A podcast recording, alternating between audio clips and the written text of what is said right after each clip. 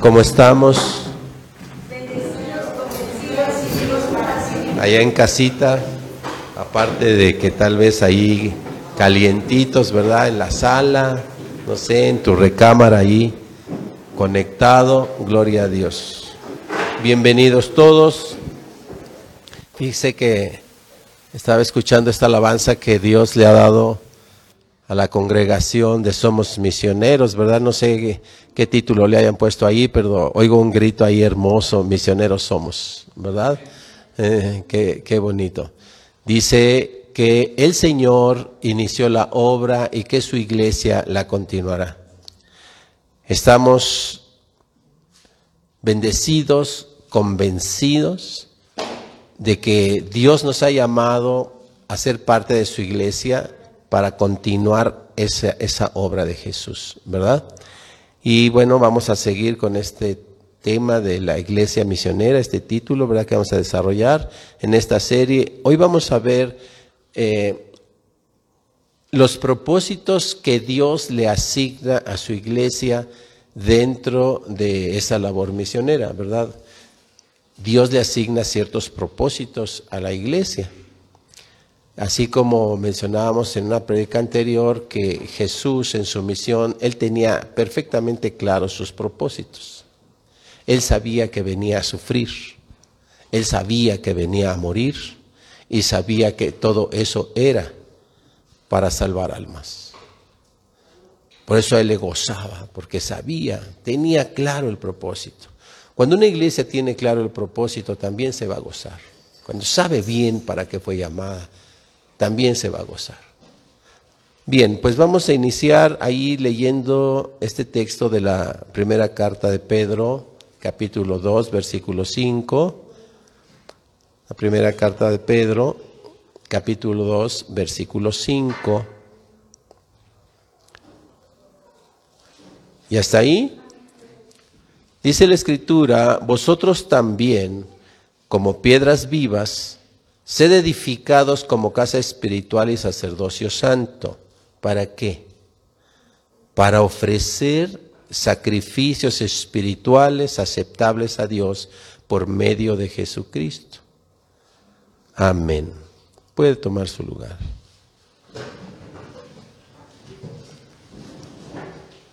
Dice que somos llamados para ser, así como Cristo es es esa piedra desechada, ¿verdad? La piedra angular. Dice que nosotros también somos piedras vivas. Eh, se imagine una piedra viva, pues nosotros somos, estamos vivos, piedras vivas. ¿Sí? ¿Para qué? Para ofrecer sacrificios espirituales. Y esos sacrificios espirituales tienen que ver con, con, el propósito de Dios, la obra de Dios, lo que agrada a su corazón, dice aquí cosas que a Dios le agradan, aceptables a Dios, sacrificios espirituales que son aceptables a Dios. ¿Ok? Bien, la iglesia pues es llamada a hacer primordialmente dos cosas. Una de ellas, la, por eso hemos cambiado un poquito el formato y, y hemos reconocido que parte del llamado a la iglesia es la alabanza, ¿verdad? Entonces la alabanza no puede faltar en ninguna reunión eh, de la congregación, porque es uno de los eh, propósitos que Dios le ha, le ha, dado a la iglesia. La iglesia es llamada pues a alabar y glorificar a Dios. Entonces cada vez que nosotros somos convocados a esta casa, ¿verdad? O allá en su casita es convocado a una reunión de célula, la alabanza no puede faltar. No debe faltar. ¿Eh? Debe alabarse y glorificar este, el nombre de Dios. También fuimos llamados para establecer el reino de Jesucristo y proclamar el Evangelio, las buenas nuevas de salvación, el Evangelio del reino a todo el mundo. Ese ya, lo, ya lo sabemos muy bien. Y para hacer eso, entonces el Señor levanta su iglesia y le asigna a la iglesia ciertos propósitos. Y esos propósitos son los que hoy vamos a analizar y que deben quedar claro en cada miembro de la iglesia. No se le olvide, por favor, quiero recordarle que cada vez que nosotros decimos la palabra iglesia, Las escrituras dicen que la iglesia es el cuerpo de Cristo. ¿Sí? Eh, a mí me costó un poco de trabajo. Hoy Dios está trabajando conmigo en ese entendimiento y en mi corazón. Que cada vez que yo me muevo, que cada vez que yo hablo, que cada vez que yo pienso, que cada vez que yo planeo, decido cosas, entender que soy miembro del cuerpo de Cristo. No sé, eh, me costó trabajo comenzar a vivir eso.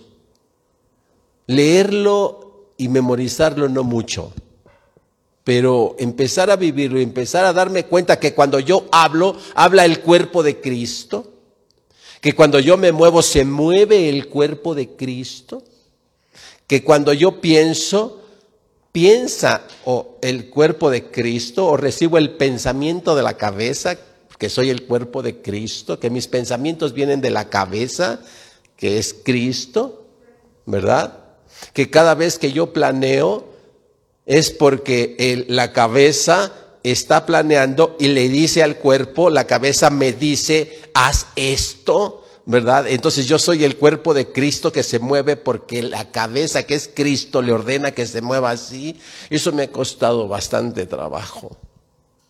Por eso digo que Dios está obrando en mi corazón para darme cuenta que si como, que si bebo, que si hablo, que si canto, que si río, que si me enojo, etcétera, soy el, el cuerpo de Cristo. ¿Sí? Ya, eso me ha costado un poco, un poco. Muy bien. ¿Cuáles son esos propósitos que el Señor le ha asignado a, la iglesia? Primeramente podemos distinguir propósitos que son hacia el interior de la iglesia. Si la iglesia tiene tareas que son para la propia iglesia, ¿verdad? Es decir, es como cuando te bañas, no bañas a otro, te bañas a ti mismo. Es como cuando te rascas, no le rascas a otro, te rascas a ti mismo. Es como cuando te peinas, no peinas a otro, te peinas a ti mismo. Es decir, la iglesia también tiene un trabajo que hace para ella misma, hacia el interior de la propia iglesia. Nosotros nos integramos, eh, somos parte de, este, de, de esta congregación, decidimos, hemos mencionado eso, ser iglesia, dar el paso, ser parte, ¿verdad? De la iglesia, y la iglesia comienza a hacer algo por nosotros, empieza a trabajar por y para nosotros.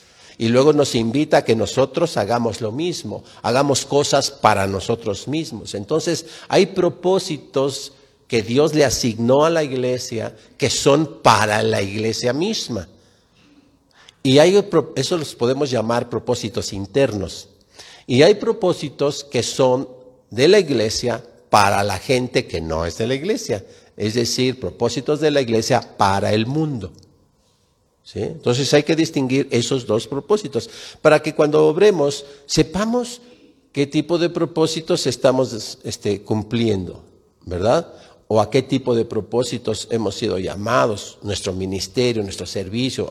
Algunos eh, aceptamos ministerios que son al interior. Por ejemplo, el diácono viene y, sirve eh, para el interior de la iglesia.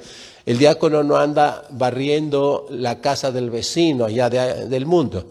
El, diácono viene y hace un servicio al interior de, la iglesia. Lava los baños, acomoda las sillas, hace el servicio que le toca. Y es un ministerio al interior de la iglesia. ¿sí? Pero los misioneros no son al interior de la iglesia. ¿verdad? Los evangelistas son al exterior de la iglesia. Entonces tenemos este, propósitos que son interiores, internos, y propósitos que Dios le dio a la iglesia para hacia afuera. ¿Okay? Vamos a ver los primeros, vamos a ver los propósitos que son internos. El primero de ellos es alabar a Dios. ¿Sí? Así es que antes que otra cosa, antes que limpiemos sillas, antes que eh, cualquier otra cosa, tenemos que alabar a Dios. Para eso el Señor nos congregó. para alabanza y gloria de su nombre. ¿Ok? Efesios 1.12. Nos vamos a aventar un turcito bíblico hoy. ¿Ok? Así que tenga ahí su espada a la mano. Entonces, estos propósitos internos, el primero decíamos es alabar a Dios, checamos allí Efesios 1.12.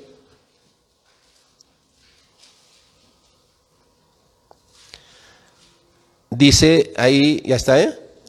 Dice la palabra, a fin de que seamos para alabanza de su gloria, nosotros, los que primeramente esperábamos en Cristo. Para que seamos, ¿qué cosa? Para alabanza de su gloria. Ok, mire, este, e, esto de alabanza eh, creo que ha sufrido un pequeño, um, ¿qué diría yo? Deterioro, o no sé cómo llamarlo, ¿no? Se ha medio diluido, porque dice, a fin de que seamos para alabanza de su gloria nosotros, o sea, se refiere a todo un ser, ¿sí?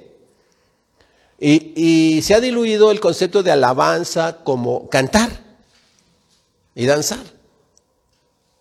Y hoy en día cuando decimos, eh, vamos a alabar al Señor, pues estamos pensando que nos están invitando a cantar, nada más.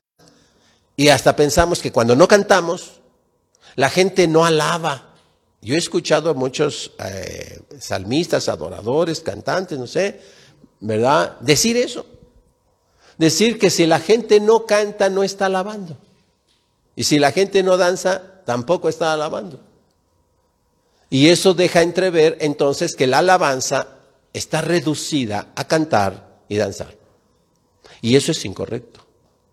¿Ok? Porque la alabanza se hace al Señor con todo nuestro ser. Es decir, se hace con nuestra manera de pensar, hasta con la manera en que estás sentado ante la palabra de Dios. ¿Estás alabando el nombre de Dios? ¿Lo estás honrando o no lo estás haciendo? Por eso es muy triste cuando eh, muchas iglesias padecen eso o padecemos eso con los grupos de alabanza, ¿no? De canto, de danza. Porque creen eso. Que alabar es, ya alabé, ya canté, ya me siento, ya entonces me pongo a cotorrear, me pongo a hacer otras cosas. Entonces, si está la palabra de Dios ahí, y, y el músico, el cantante, ¿verdad? Está en otro rollo.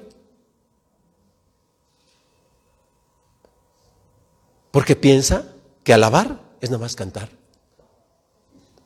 tocar o danzar. Y la alabanza es con tu mente. Recuerda el mandamiento número uno. ¿Sí? Es con tu mente. ¿eh? Es con tu alma. Es con todas tus fuerzas. Es con todo nuestro ser. Entonces la iglesia fue, fue llamada y le asignó ese propósito. Es para alabanza y la gloria de Dios. Es decir, todo mi ser, haga lo que haga, debe estar alabando a Dios. ¿Sí? Si estoy comiendo, si estoy cantando, si estoy trabajando, si estoy estudiando, mi mente y mi corazón alaban a Jehová en toda hora, en todo momento. Y la alabanza no es nada más cantar, no es nada más danzar, es toda mi mente, es todo mi corazón, es toda mi fuerza. El cuerpo de Cristo alaba. Amén. Para eso, para que el cuerpo de Cristo esté vivo, 24 horas vivo, de día y de noche alabaré a Jehová.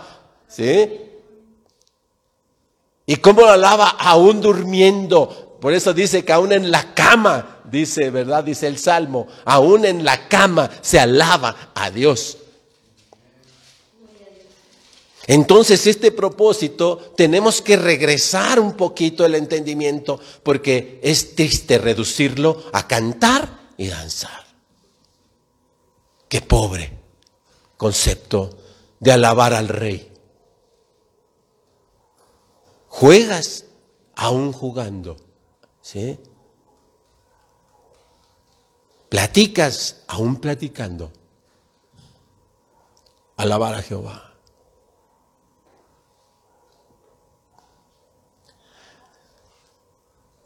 El otro propósito interno es compartir la gloria de Dios.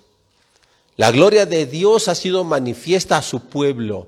Dice que la nube, ¿verdad? Y ah, la columna de fuego estaban allí representando la gloria de Dios siempre con su pueblo. Ahora tenemos el Espíritu Santo siempre aquí. ¿Sí? Manifestándonos la gloria de Dios a su iglesia. La iglesia debe sentir la presencia del Espíritu, el mover del Espíritu en toda hora, en todo momento, aquí en el templo, en la congregación, allá en casa, en el trabajo, rumbo al trabajo, en donde quiera, en el mercado, cocinando, lavando, ¿verdad?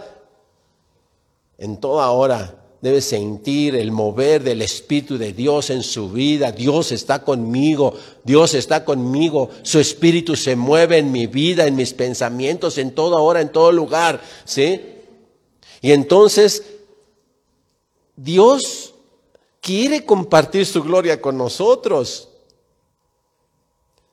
Cuando no sentimos que Dios nos comparte de su gloria, andamos buscando nuestra propia gloria.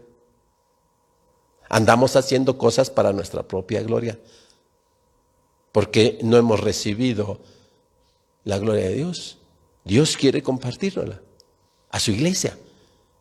Y una vez que le comparte a su iglesia su gloria, quiere que esa gloria que, que, nosotros recibimos, que Él nos comparte, nosotros vayamos a las naciones. Después ya vienen los propósitos externos. Nos vayamos a llevar esa gloria de Dios a las naciones. Pero primero hay que recibir la gloria de Dios. Hay que entender que Él nos la quiere compartir. Filipenses 3:21.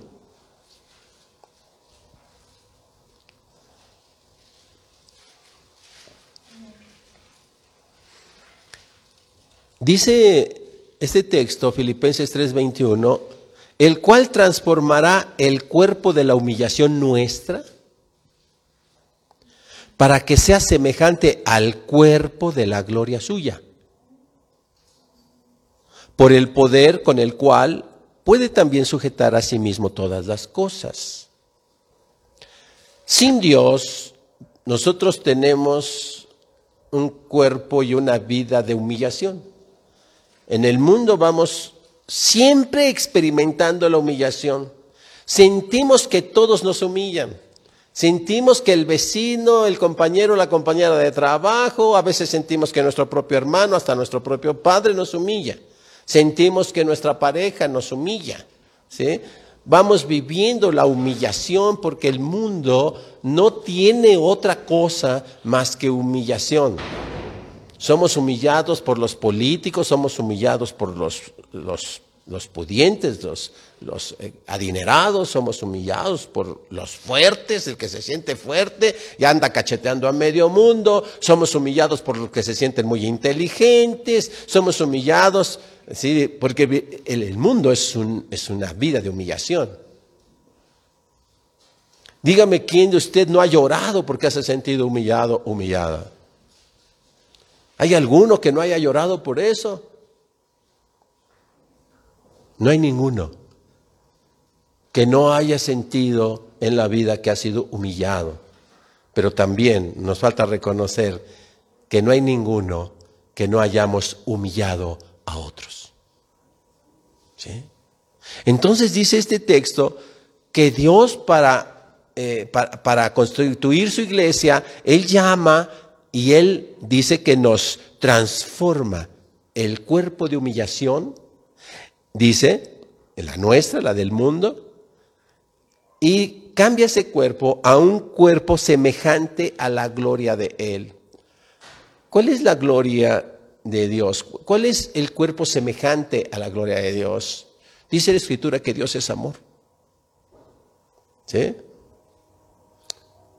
Dios es santo. Dios es misericordioso. ¿Sí? Entonces, eso es lo que Dios hace en la vida de, de su iglesia. Cambia el cuerpo de humillación para darle un cuerpo semejante a su gloria. Es decir, por eso dice, sed santos, porque yo soy santo. Sí. Sed misericordiosos, porque el que tenga misericordia recibirá misericordia y el que no tenga misericordia no recibirá misericordia. ¿Sí? Entonces, cuando somos parte de la iglesia, recibimos el propósito, ¿verdad?, de Dios de recibir su gloria. Recibimos la gloria de Dios. Nos llamó para compartir su gloria edificó la iglesia para compartir su gloria, para decirles, yo les comparto de la santidad, yo les comparto de la misericordia, yo les comparto del amor, yo les comparto de todas esas cosas a la iglesia. Dios tiene un amor impresionante para la iglesia, ¿verdad? Dios tiene una misericordia inagotable para la iglesia. Dios tiene gracia inagotable, incluso se atreve a decirnos, bástete mi gracia, con mi gracia te es suficiente para toda la vida. ¿Sí? Dios tiene todas esas cosas para nosotros, la gloria de Dios nos, nos la comparte y nos dice, recíbela. Recibe la misericordia, te has equivocado. Te has equivocado bien gacho. ¿Sí? Pero recibe mi gloria, recibe mi misericordia. Yo te perdono. Ahora ve y haz eso con todos. Te ofendieron bien gacho, bien feo, te humillaron, te dijeron que no sé qué. Tú vas a reflejar la gloria de Dios. No importa lo que te hayan hecho, tú no te enojas, tú amas, tú perdonas. Esa es la iglesia. Ese es el propósito. Compartir la gloria de Dios. Es importante que medite cuánto ha recibido del Señor. Y que usted medite cuánto de eso que ha recibido usted lo ha transmitido.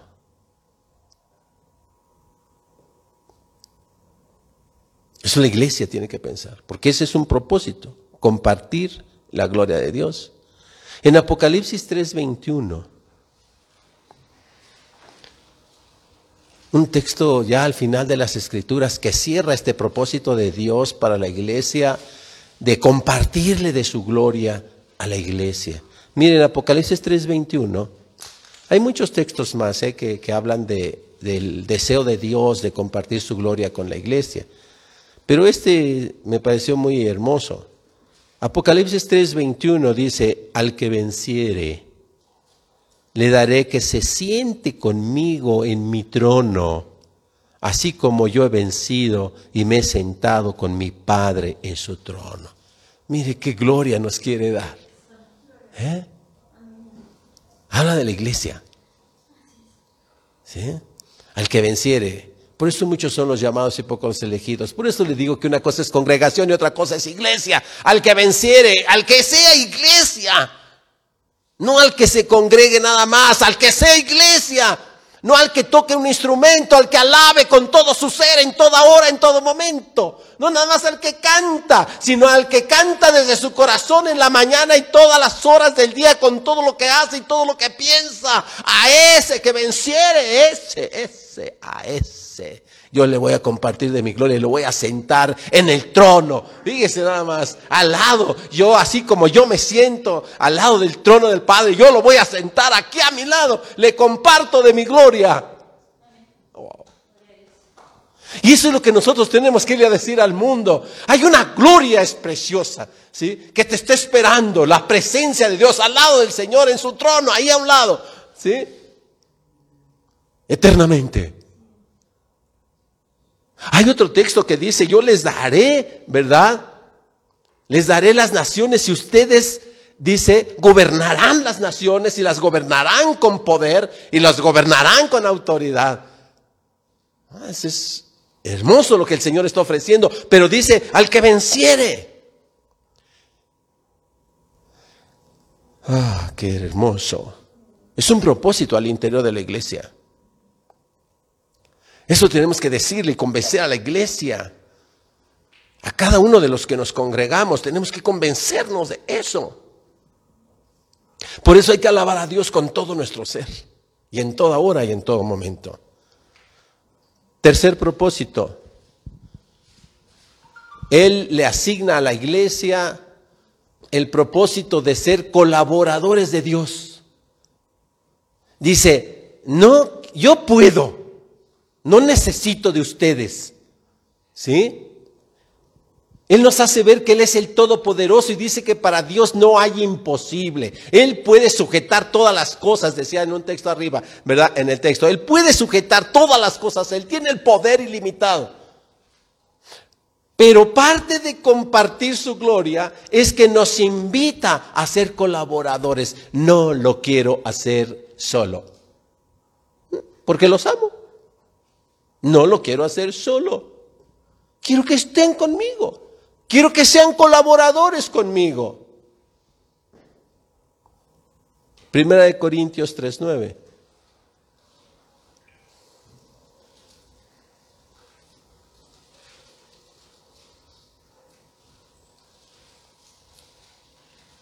Primera de Corintios 3:9, ¿ya está ahí? Dice, porque nosotros somos, ¿qué cosa? Colaboradores de Dios. Y luego escuche la siguiente frase, una comita, y dice, y vosotros, o sea, ustedes sois labranza de Dios, edificio de Dios. Aquí Pablo está haciendo una distinción. Dice, nosotros y ustedes.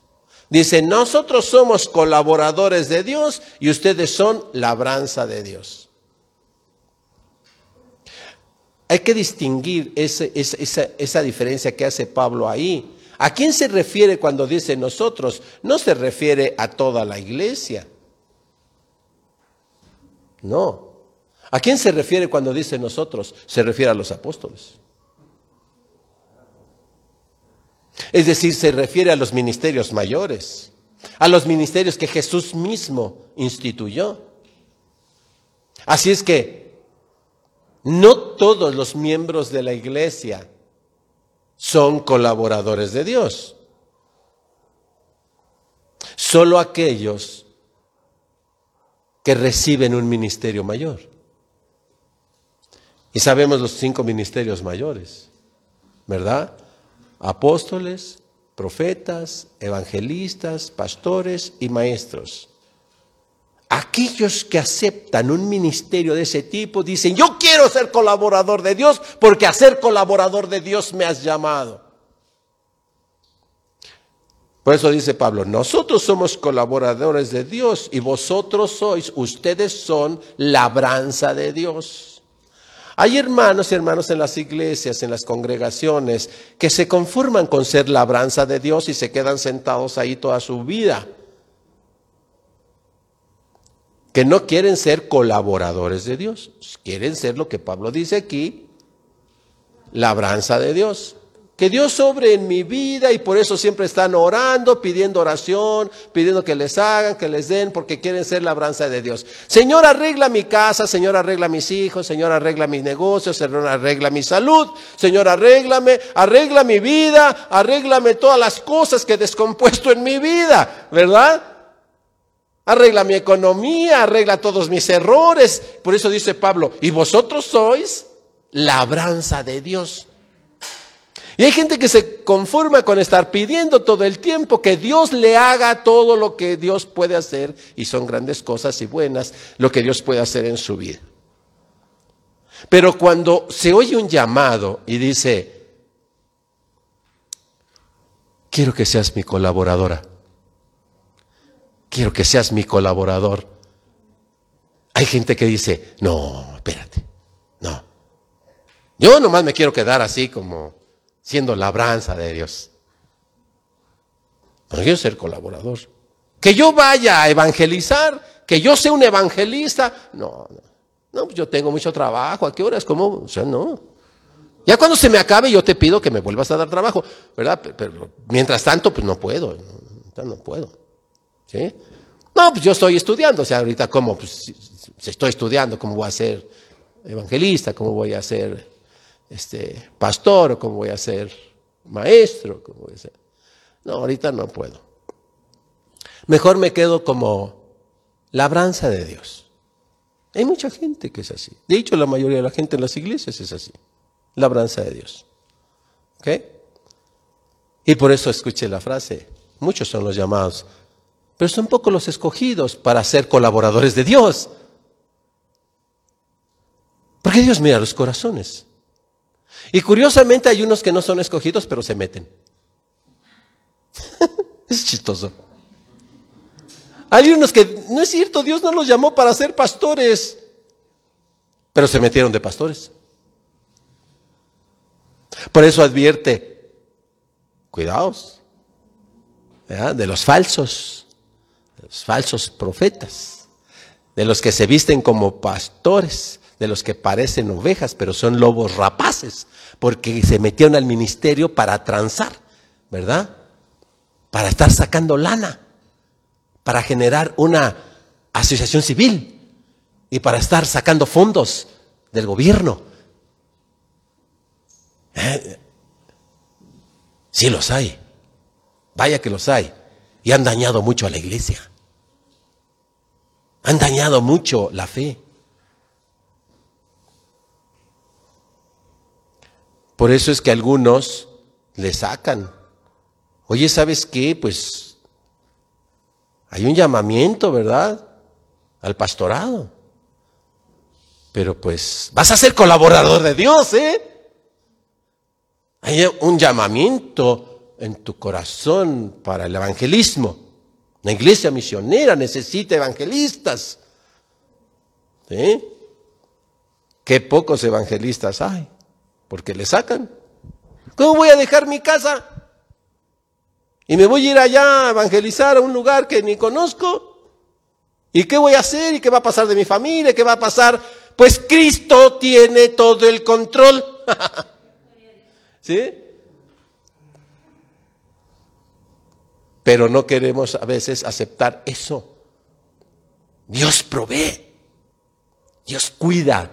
Dios sostiene a sus elegidos. Y con los otros, pues hace su labranza. Eso es lo que dice este texto. Con los otros Dios hace su labranza, pero a sus escogidos y a los que han dicho verdaderamente, heme aquí. Porque yo escucho a mucha gente que dice en los cantos y en las oraciones, sí, heme aquí, pero cuando ya le decimos, pues heme aquí, pues órale papá, órale mamacita, vámonos, órale. Ay, no, pues no dijo que heme aquí. Háblanos, Señor. No dijo, heme aquí. Pues órale. Ok, está, está hermoso esto, ¿sí?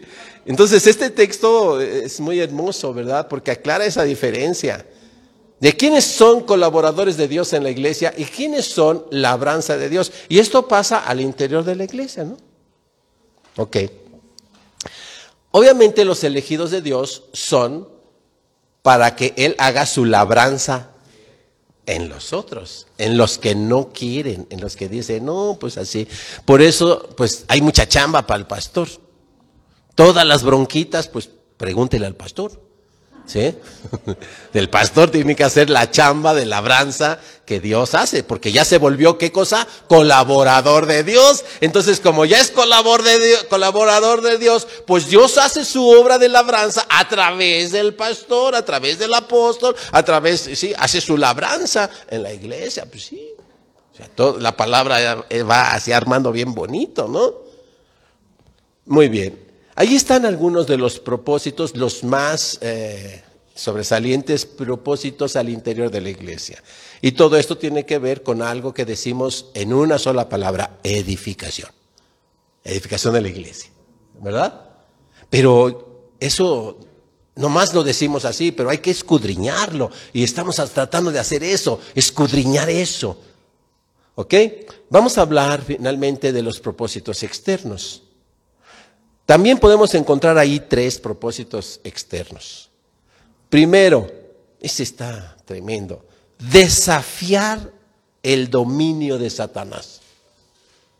La iglesia tiene el propósito de parte de Dios, tiene el propósito de desafiar el dominio de Satanás. Satanás tenía el imperio de la muerte, vino Jesús y le arrebató el imperio de la muerte. ¿Sí? Y nos dice, no teman, ¿sí? Porque ahora el que tiene la llave, el imperio, el control de la muerte soy yo.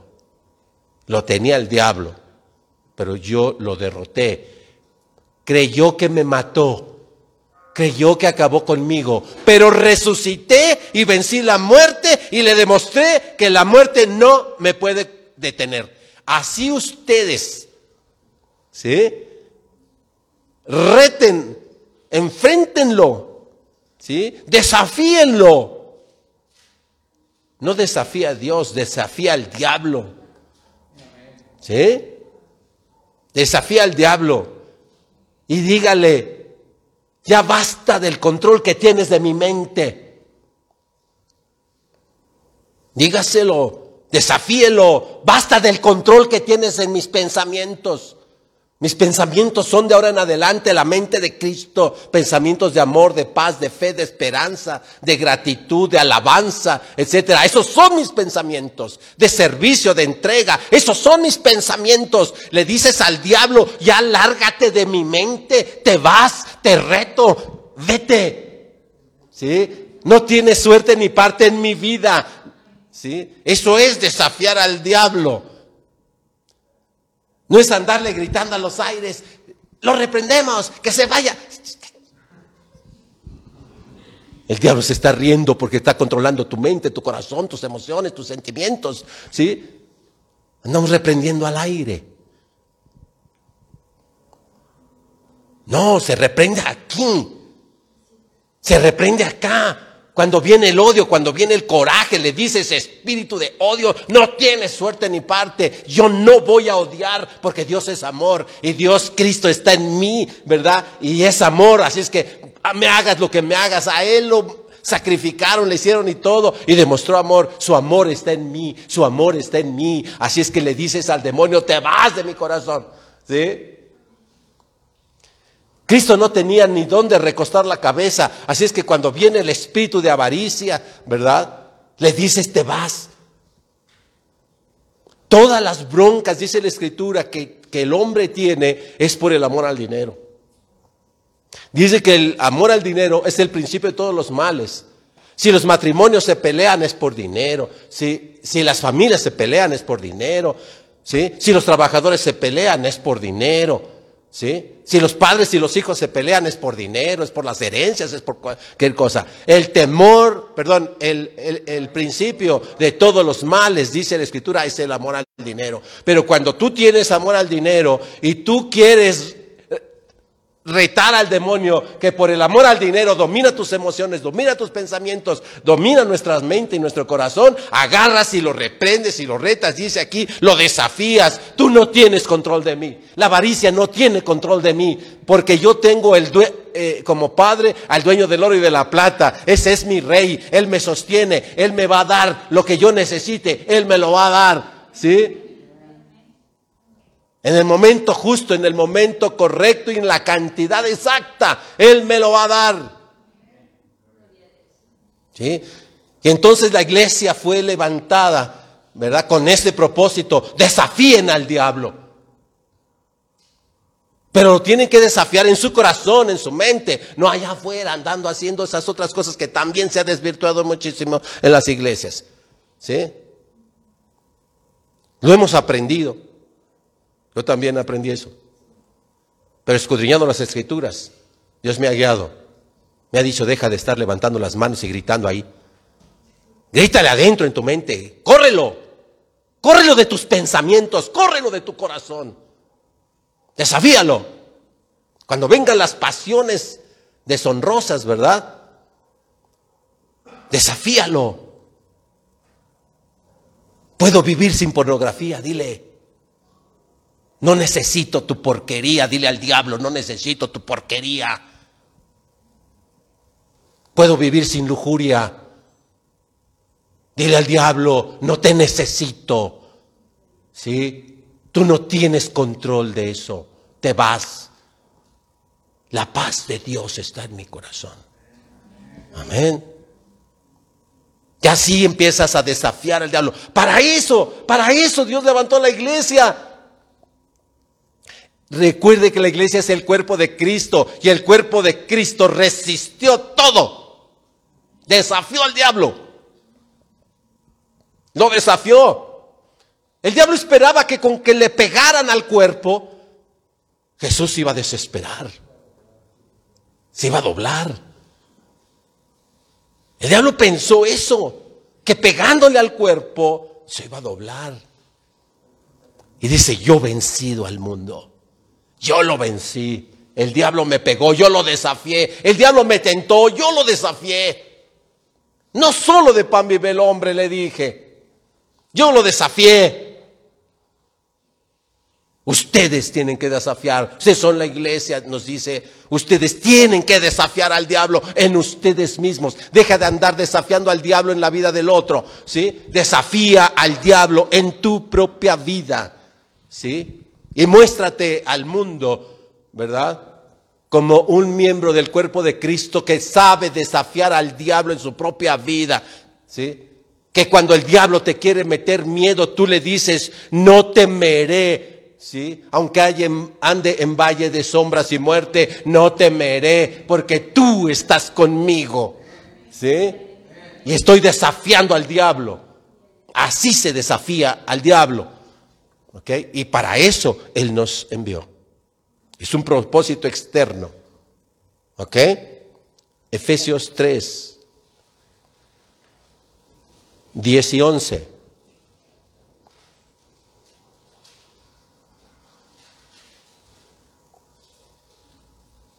Eso que acabo de decir es sabiduría que viene de lo alto.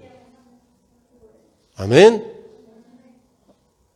En Efesios 3, 10 y 11, si ya está ahí, dice la palabra, para que la multiforme sabiduría de Dios sea ahora dada a conocer por medio de quién? De la iglesia. ¿A quién? a los principados y potestades en los lugares celestiales. A los principados y potestades, a esos le vas a decir la sabiduría de Dios. Le vas a decir, tu bola de mentiras ya no controla mi vida. ¿Sí? Porque tenemos la verdad en Cristo Jesús. Yo soy la verdad, dijo. ¿Sí? tenemos la verdad en Cristo Jesús, porque yo soy el cuerpo de Cristo y la verdad mora en el cuerpo de Cristo y la verdad mora en mí. Así es que yo le puedo decir al diablo, ¿verdad? Le puedo decir que es un mentiroso, que es el padre de mentira, pero que en Cristo no tiene suerte ni parte. ¿Verdad? Allí lo está desafiando. Allí lo está retando, allí lo está lanzando. Así es que nosotros que tenemos, hemos recibido esa sabiduría de parte de Dios, esa se la decimos al diablo. A veces andamos pensando que el diablo es la hermana, que el diablo es el hermanito de la iglesia. Y hasta yo oigo gente que dice, no, ese es un diablo. Ese es un alma que Dios ama. El diablo es el que anda en su mente, el diablo es el que controla su corazón, pero la persona, Dios la ama, tiene una alma que Dios ama y que Dios quiere salvar como a ti y a mí. Pero no podemos decir, pero el diablo sí nos hace decir esas mentiras. ¿Sí? ¿Ya viste? Ese es el diablo. Casi casi le está diciendo, ese soy yo. Y agarramos y le decimos, no, sí, ese es el diablo. Qué triste. Porque la verdad hay que gritársela al diablo. Amén. ¿Y a cuál se lo grito primero? Al diablo que anda aquí queriendo controlar mi corazón, controlar mi mente. A ese diablo que anda ahí, a ese demonio, a ese yo le digo, ese que me hace eh, hacer que yo ande robándome el internet, ¿sí? que me ande robando la señal de Wi-Fi que me anda diciendo, tú eres bien astuto, mira, hackeate la clave y ya estás ahí. Y yo le hago caso al diablo, agarro y lo reprendo. Y le digo, porque tengo a Cristo, le digo, te largas de aquí, ¿verdad? Si no tengo para pagar mi señal y mis datos, no los uso.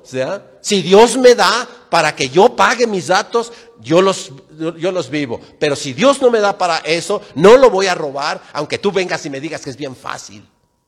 Aunque vengas y me digas que todos lo hacen. Porque vienes con tus mentiras. La mayoría de la gente se justifica con eso. Todos lo hacen. ¿Y eso qué? No porque lo hacen todos es verdad, o no porque lo hacen todos es justo, o no porque todos lo hacen es correcto. Cristo es la verdad. Mucha gente quiere luz, no la quiere pagar. Está buscando cómo colgarse por ponerle un diablito ahí al medidor. Y hasta se siente orgulloso y le anda aconsejando a otros, ay, mejor poner, ¿cuánto pagas de luz? Mira nomás, pues yo te paso un cuate que te arregla y que ya no pagues tanto. ese es el diablo. Entonces lo desafías. Yo siempre le he dicho, ¿sabe cuántas personas eh, siempre me han dicho a mí que, que gasto mucho dinero, que pago mucho, que eso lo encuentro más barato en el tianguis allí en la Avenida de las Torres, o allá en San Juan, o allá, ¿sí? Ay, pastor, eso ahí lo encontramos bien barato. Es robado, hijo, es robado. No importa que pagues más, no le hagas caso al diablo. No, es que allí los tenis están bien baratos. ¿Sí? Allá en las tiendas me cuestan tanto y acá me cuestan menos de la mitad. Te cuesta la eternidad, ¿no te das cuenta? Te cuesta la eternidad porque estás pecando, porque estás comprando robado. Estás alimentando el pecado con tu consumo. Eso es retar al diablo. Eso es desafiarlo y decirle, lárgate de mi vida. Y si no me puedo comprar unos correctamente, en el lugar correcto, ¿verdad? En el orden, pues no me los compro ya. Punto. Tengo espíritu de contentamiento, por eso dice el Señor. Tengan espíritu de contentamiento, para que el diablo no nos engañe.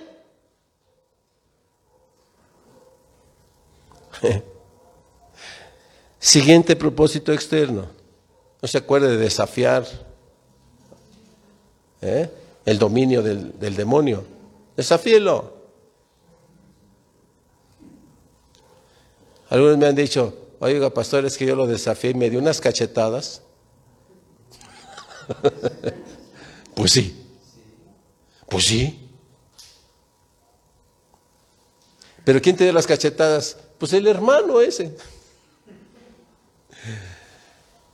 También Satanás tiene colaboradores. Dios tiene colaboradores. También Satanás tiene colaboradores.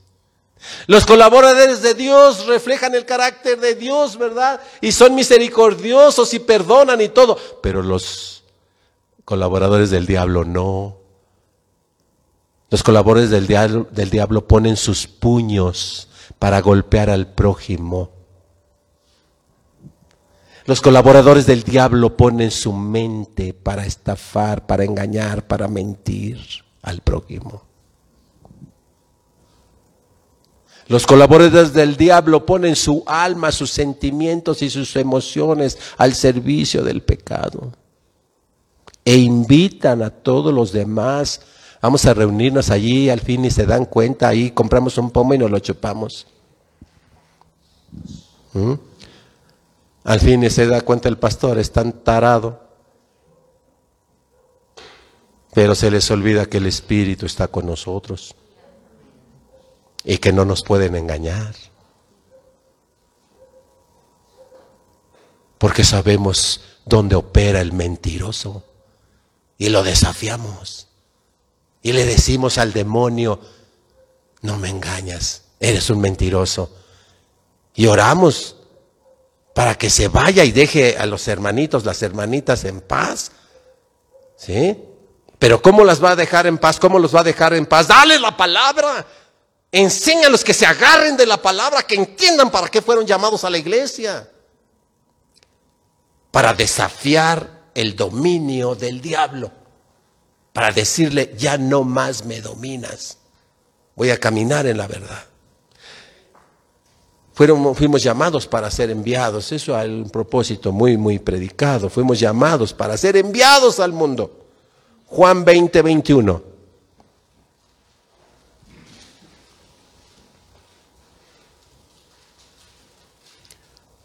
Juan 20, 21.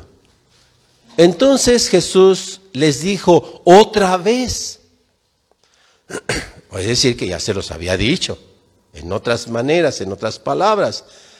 Entonces Jesús les dijo otra vez, paz a vosotros.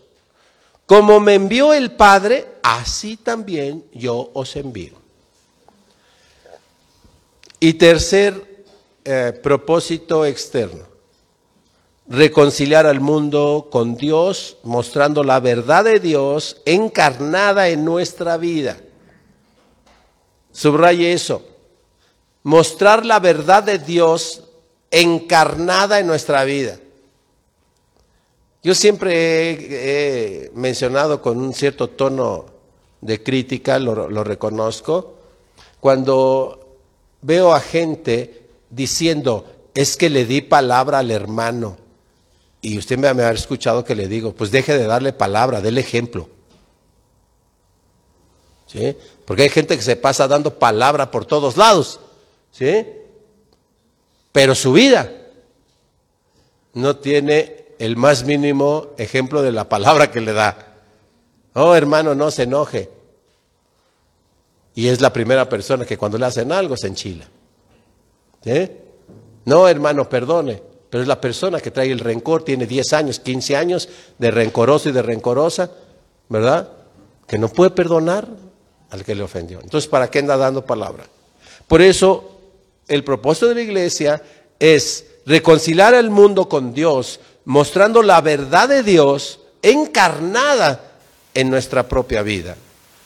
Segunda de Corintios 5, 18. Mire qué bonito cierra este texto para todo lo que he hablado el día de hoy. Cierra muy bonito este texto. Mire la primera frase, ¿ya está ahí? ¿Y todo esto de qué dice? Y todo esto proviene de Dios. Qué bonito. Y todo lo que hoy ha escuchado usted, dice, y todo esto proviene de Dios, quien nos reconcilió consigo mismo por Cristo. No sé si usted ya se sienta reconciliado o no con Dios, pero yo hace tiempo que le he dicho, yo sé que, que soy un pecador y fui un pecador empedernido, miserable, pecador. Pero le he dicho que yo reconozco que he sido redimido. Reconozco que Dios me ha reconciliado con Él. Dios me ha perdonado.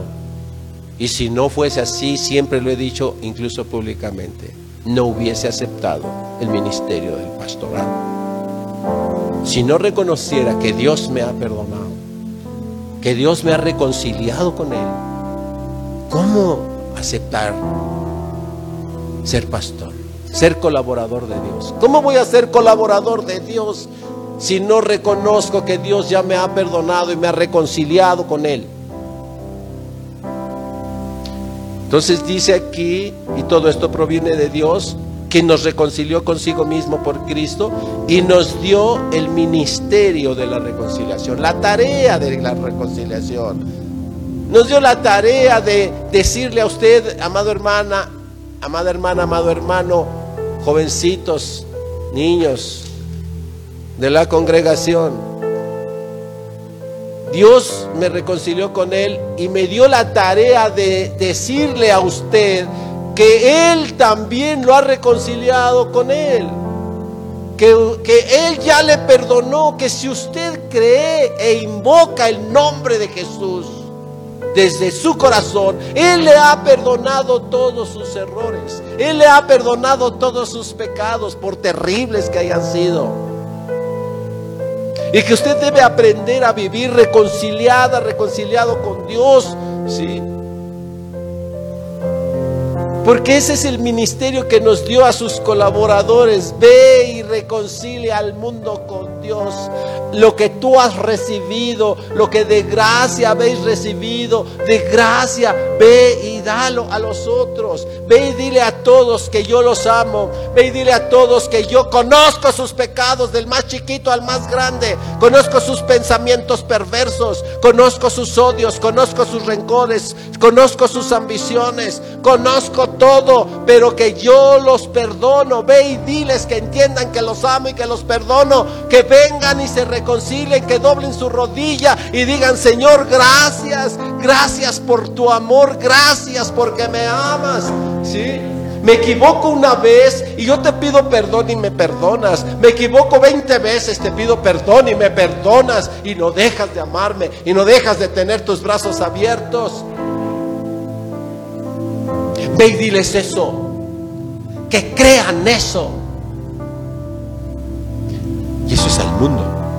Por eso dice, yo los envío al mundo. Los envío a que hagan eso al mundo. Pero ¿cómo vamos a ir a hacer eso si no estamos nosotros convencidos que Dios ya nos reconcilió con Él? ¿Cómo vamos a hacer una iglesia misionera si somos, un, si somos una iglesia que no recibe ese amor y gracia y misericordia de Dios para recibir el perdón y poder salir al mundo y decirle, Dios te ama y Dios te perdona? Te perdona tu pecado de adicción, te perdona tu pecado de lujuria, te perdona tu pecado, ¿verdad? De avaricia, de robo, de todo. Tu pecado de mentira, de infidelidad, todo. Dios te ama, Dios te perdona. Dios hace una nueva criatura de ti. Ven, ven. ¿Sí? Nos dio esa tarea, el ministerio de la reconciliación. Así es que, hermanos, a trabajar. Iglesia, a trabajar. Hay tarea. Para todos los días, hay tarea para todos los días. Primero, entiende, dese por reconciliado, por reconciliado. Y luego haga la tarea. ¿Sí? Y seguro que Dios te va a decir en un momento, ¿Quieres ser mi colaboradora? ¿Quieres ser mi colaborador? Y ahí es cuando vas a decir, amén, heme aquí. Y si no, Dios no te va a rechazar. Nosotros lo podemos rechazar a Él, pero Él nunca nos va a rechazar. Él va a decir, ¿te quieres quedar sentada? ¿Te quieres quedar sentado para hacer la labranza mía? Aún así, yo haré mi obra en ti porque te amo. Una iglesia misionera reconoce y entiende claramente sus propósitos y se esmera en cumplirlos. Iglesia, hoy ha reconocido nuestros propósitos. Si así es, esmérese a partir de hoy mismo, de este mismo instante. Empiece en este mismo instante, saliendo aquí o desde aquí, ¿verdad? Comience a alabar a Dios comience a, recibir y compartir su gloria. Comencemos a cumplir los propósitos de Dios. Vayamos al mundo y compartamos la gloria de Dios. Amén. Desafiemos el dominio de Satanás. Desafiemos eso en nuestras vidas. Tratémoslo. Sí, sí podemos vivir sin mentiras, ¿eh? ¡Ey! Sí podemos vivir sin mentiras. Sí podemos. Por eso dice en la escritura que Él dio sus mandamientos y sus mandamientos no son gravosos. Si se puede, si se puede. Porque la gente dice de repente, ay pastor, es que es muy difícil. es que usted está aferrado, está aferradita todavía a sus mentiritas, las mentirotas del diablo. Por eso piensa, ay pastor, es que es difícil. No, si se puede si se puede negarse a sí mismo y si se puede cargar una cruz. Si se puede. Jesús no hubiese dicho eso si no fuese posible. Amén. Muy bien. Si tú crees que eso es posible, creo que hoy tienes que quedarte pensando si quieres ser de los que son labranza del Señor o has escuchado verdaderamente un llamado de parte de Dios a ser colaborador, colaboradora de Dios. Amén. Cierra tus ojos y métete ahí con Él. Él ha hablado a través de estos textos, a través de su palabra. Él ha hablado. Ahora, ¿qué le contestas? Ora. Recuerda que orar es hablar con Dios. El Señor dice, ya hablé. Ahora, ¿qué me dices tú? Piensa que le dices al Señor de todo lo que has escuchado. Recuerda este texto último que dice, y todo esto proviene de Dios. Así es que habla ahí con Dios, contéstale. ¿Qué le dices? Y no tengas temor de decirle lo que piensas, lo que sientes. Él de todas maneras, si no lo dijeras, Él lo conoce. Solo espera tener esa intimidad. Él quiere que platiquemos. Platica con Él unos minutos, amado Padre, Señor Todopoderoso. Una vez más, gracias. Gracias, Señor, por tu infinito amor y misericordia, Señor. Gracias por tu palabra. Palabra de poder, palabra de vida eterna. Gracias, Señor. Aviva el mover de tu Santo Espíritu en nuestras vidas. Que tu presencia, Señor, a través de tu Espíritu sea manifiesta recorra todas nuestras venas, recorra todos nuestros huesos, recorra nuestra mente, nuestro corazón. Toma tú el control, Espíritu Santo, de nuestra vida. Ayúdanos, Señor, a negarnos a nosotros mismos, a tomar nuestra cruz y poder seguirte, ir en pos de ti, en pos de la verdad. El único camino por el cual podremos llegar en la presencia del Padre. No hay otro camino. Tú eres el camino pero solo con la ayuda de tu presencia, con solo con la ayuda de tu poder, del poder de tu Santo Espíritu, todo esto puede ser posible. Enséñanos, Señor, a vivir la fe. Danos fuerzas para vivir la fe. Sí, Señor, vamos a confiar, porque tú estás conmigo. Tú estás con tu iglesia. Tú estás con tu iglesia tú estás con tu iglesia. Tú estás con tu es